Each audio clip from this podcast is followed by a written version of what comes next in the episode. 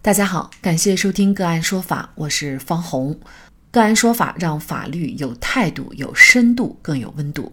今天呢，我们跟大家来关注哈尔滨三只猫被执行安乐死，多地为控制疫情杀害猫狗的行为合法吗？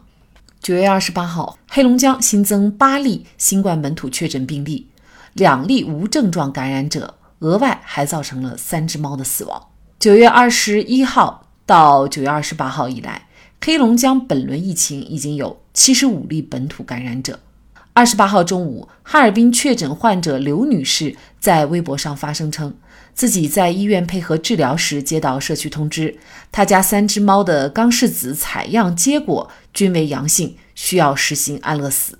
虽然徐女士希望给自己的猫争取治疗的机会，但因为目前对于动物没有专业的治疗方法。最终，疾控部门对三只猫执行了安乐死。相关新闻的评论区里有出现许多眼熟的论调：特殊时期大义灭亲也没办法，或者更直接的，人还管不过来呢，在这儿心疼什么猫？一切以大局为重。给宠物猫实行安乐死的社区工作人员说：“猫不处理，在屋里头全是阳性，它就回不来，这个单元的人就回不来，那么这个小区的人就回不来。”后来，随着疫情的扩散，陷入宠物困境的地区也越来越多。在宠物会感染的信息被夸张放大传播之后，情况也越来越诡异。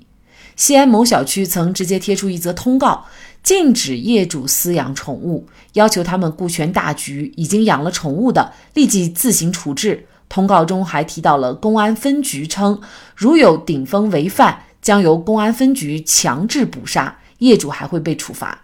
根据后来当地分局的回应，这份喊打喊杀的通告并非分局发出，只是小区物业自己的行为，并责令物业公司改正。无锡还发生过一桩活埋宠物的悲剧，主人在医院隔离观察期间，社区工作人员上门消杀，把留在家中的宠物猫带出去，活埋在了小区花园里。该社区工作人员还对宠物主人说：“好了，你的心情我理解，但是在疫情方面，请你理解。对于宠物猫狗是否可以说杀就杀，法律上规定需要符合什么条件才可以对其进行安乐死或者是杀害？宠物到底是否会将新冠病毒传染给人类？目前又有没有科学的方法能够认定宠物感染了新冠病毒？”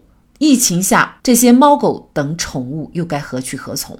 就这相关的法律问题，今天呢，我们就邀请彩色地球守护人团队成员素薇和我们一起来聊一下。素老师您好，你好，方老师。嗯，感谢素薇老师。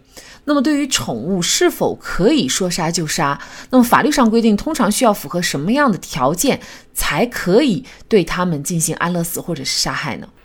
目前。国家法律对于犬猫这两种动物，民间呢通俗来说叫做宠物哈。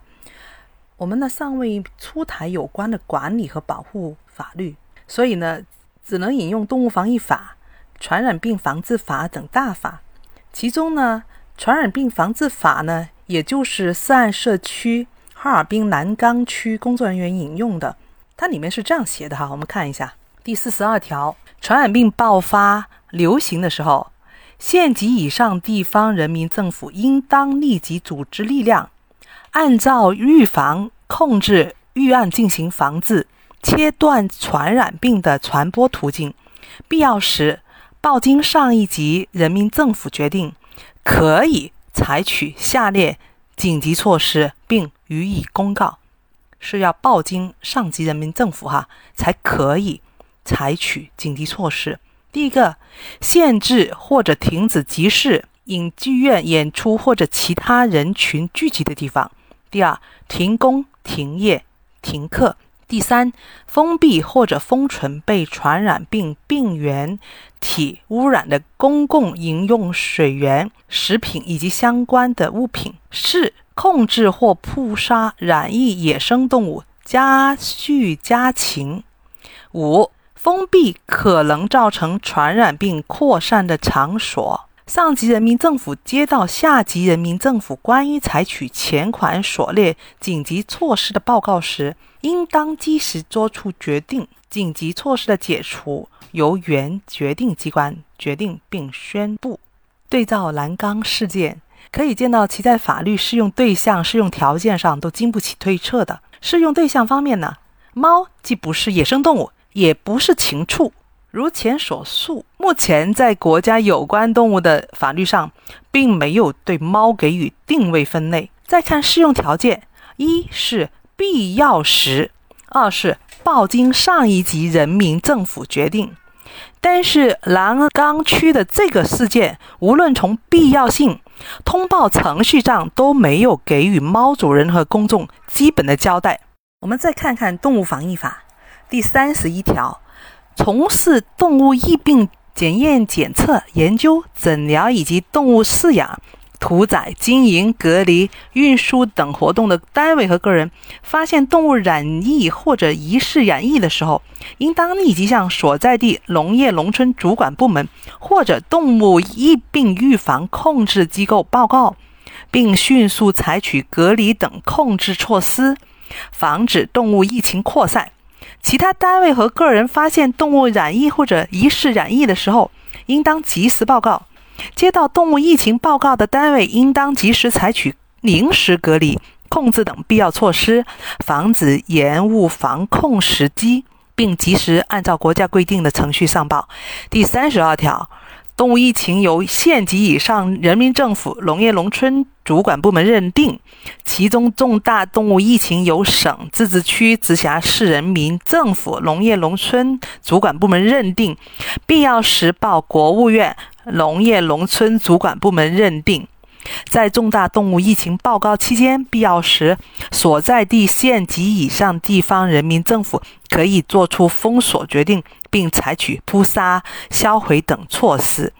从上述法律法规可以看到，对于动物疫情的主管部门级别和通报流程都是有法律规定的，也同样指出了必要时才采取扑杀、销毁措施，并且对扑杀的动物要给予。补偿。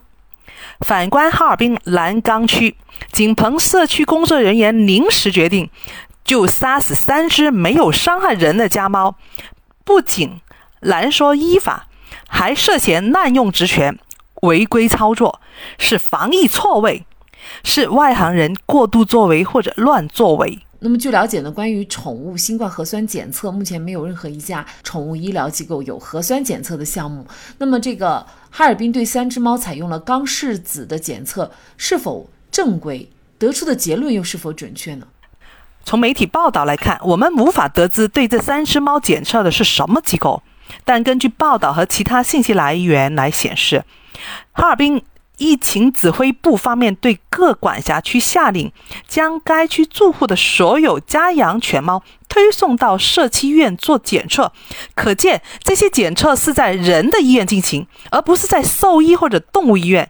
据兽医专业人员指出，肛拭子检测方法通常运用于猫冠状病毒非新冠检测。为何要把肠道冠状病毒检测与呼吸经冠状检测混淆？这几只猫是冤死的，因为哈尔滨社区猫肛样板测试是测试猫艾塔冠状病毒传播的方法，即使是阳性，也是艾塔冠状病毒阳性，就是导致猫得传播的冠状病毒是肠道病毒，而非通过咽部样本 PCR 方式基因检测人类的贝塔呼吸系统冠状病毒。已知猫 eta 冠状病毒与人类贝塔冠状病毒无法互相感染，检测方式都是错误的。检测阳性并不能得到新冠感染的结论。那么，宠物如果确认感染新冠，是否可以传染给人类呢？二零二零年，WDO 国际卫生组织在其官网上以谣言粉碎机形式图文刊出。目前没有证据表明狗猫等陪伴动物、宠物被感染，亦没有证据显示它们会传染新型冠状病毒。二零二零年二月三日晚上，湖北举行第十三场疫情防控例行发布会，在发布会上，国家卫生健康委专家组成员蒋永萌表示，病毒是有种族屏障的，不是说随便就可以跨越。到目前为止，我们没有发现有宠物感染冠状病毒再传给人，也没有发现病人感染冠状病毒以后让猫和狗发病的情况。中国在病毒爆发后接受检测的近八万只野生动物，家畜和家禽中没有报告新冠感染病例。那么这一次哈尔滨对三只猫实行安乐死的行为，您认为是否合法？为了潜在的疫情风险，牺牲三只猫的生命不值吗？哈尔滨处死的三只猫，哈，既没有合法程序，也没有论证依据，涉嫌违法。人群中呢，还有一种说法说没有证据显示会传人，那么也没有证据表明不会。所以的，所以呢，说社区的做法还是为了人的安全，值得理解。对此呢，我们可以想一下：假如感染新冠的动物是野生动物，是否也要一杀了之？按照这种思维，是不是要来一次灭宠、灭绝生命的运动？显然这是不具可行性的，反而这种做法非常负面，给防疫工作带来了不必要的成本增加。如果仅仅是为了潜在的可能性而促使阳性隔离患者的家猫、家狗，则会对社会造成恐慌，也激化了社会矛盾，不利于和谐稳定。因为哈尔滨三只猫事件呢，各地呢也出现了一些杀害宠物的事件。目前的法律对此是否有对策？